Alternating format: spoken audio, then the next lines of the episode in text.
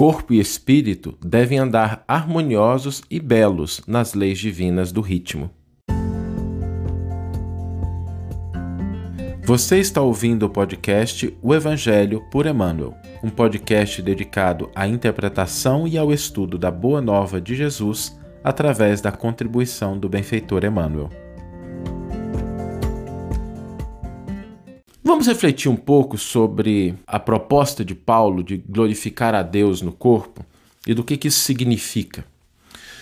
Quando a gente olha a, o ato de glorificar a Deus, de louvar a Deus, de demonstrar não só gratidão, mas o ato de louvor, né, de reconhecimento a Deus, nosso Pai, muitas pessoas às vezes confundem esse ato como sendo um ato que pode ser restrito aos templos religiosos, às igrejas, centros espíritas, comunidades evangélicas, protestantes, budistas também, porque Deus é único, né? Deus não tem.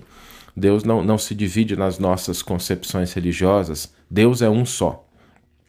E isso é um equívoco, porque se nesses locais de fato a gente tem uma disposição, uma predisposição, a gente parece que está mais sintonizado, a gente precisa reconhecer e lembrar sempre que Deus é autor de toda a criação. Tudo que existe no universo pertence a Deus. Às vezes, o dogmatismo, o ritualismo fazem com que a gente pense nesse louvor a Deus é, somente nessas instituições particularizadas né? e isso é um equívoco porque a obra, o universo é obra de Deus. Tudo o que existe no universo canta as glórias de Deus. E a gente precisa reconhecer isso para que a gente possa louvar a Deus em todos os momentos, em todas as circunstâncias da nossa vida. E Paulo, na sua epístola aos Coríntios, ele diz exatamente isso. Ele fala: glorificai, portanto, a Deus em vosso corpo. E quando Paulo coloca em vosso corpo, ele está dizendo o seguinte: naquilo que nós temos de mais próximo. Né? Começa por aí. Começa louvando a Deus no corpo, começa valorizando o corpo. E Emmanuel vai comentar esse versículo, a gente vai ler daqui a pouco esse comentário, e vai nos mostrar que é importante a gente buscar esse equilíbrio, né? entendendo que o corpo também é uma manifestação de louvor a Deus.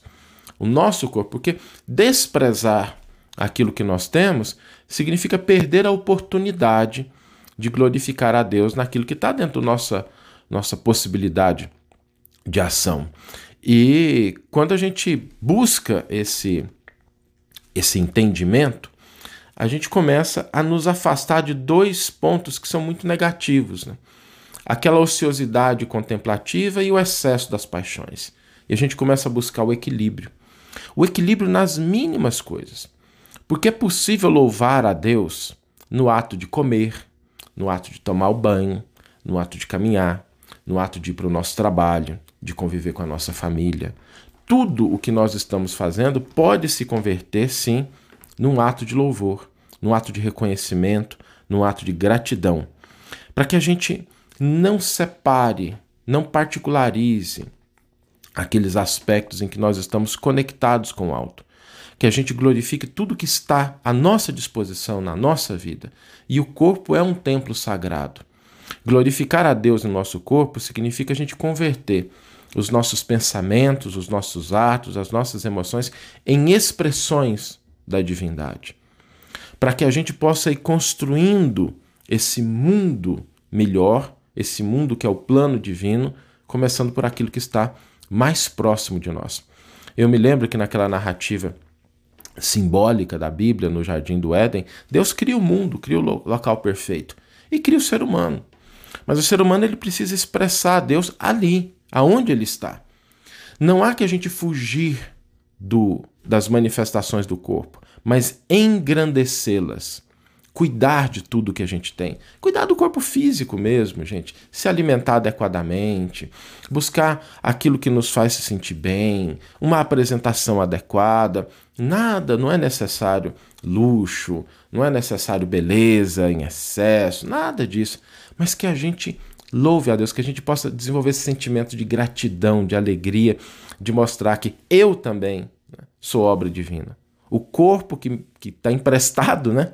É obra divina e eu posso louvar a Deus, cuidando dele, expressando, fazendo com que ele se converta no mecanismo de expressão daquilo que representa a grande obra da criação. Deus está em tudo. Deus está em tudo. Quando a gente aprender a reconhecer Deus em todas as coisas, em todas as pessoas, e a expressá-lo em tudo que nós fazemos, em tudo que nós pensamos e em tudo que nós sentimos, nós vamos estar de fato construindo isso que Paulo nos convida a refletir. Né? Louvar a Deus no nosso corpo e começar a construir esse mundo que a gente sabe é uma proposta de Deus, mas que ainda depende das nossas mãos para reconhecê-lo em todos os instantes da nossa vida. Vamos ler agora a íntegra do versículo e do comentário que inspirou a nossa reflexão. O versículo nos diz: Glorificai, portanto, a Deus em vosso corpo. Primeira carta de Paulo aos Coríntios, versículo 6, ou capítulo 6, versículo 20. O comentário de Emmanuel é intitulado Harmonização. E nos diz o benfeitor: Atentos à palavra evangélica, observamos que o homem deve realizar a glorificação de Deus em sua existência. Em todas as épocas, inúmeros intérpretes dos ensinamentos de Jesus e dos apóstolos tentaram semelhante edificação, partindo, todavia, de princípios contraproducentes.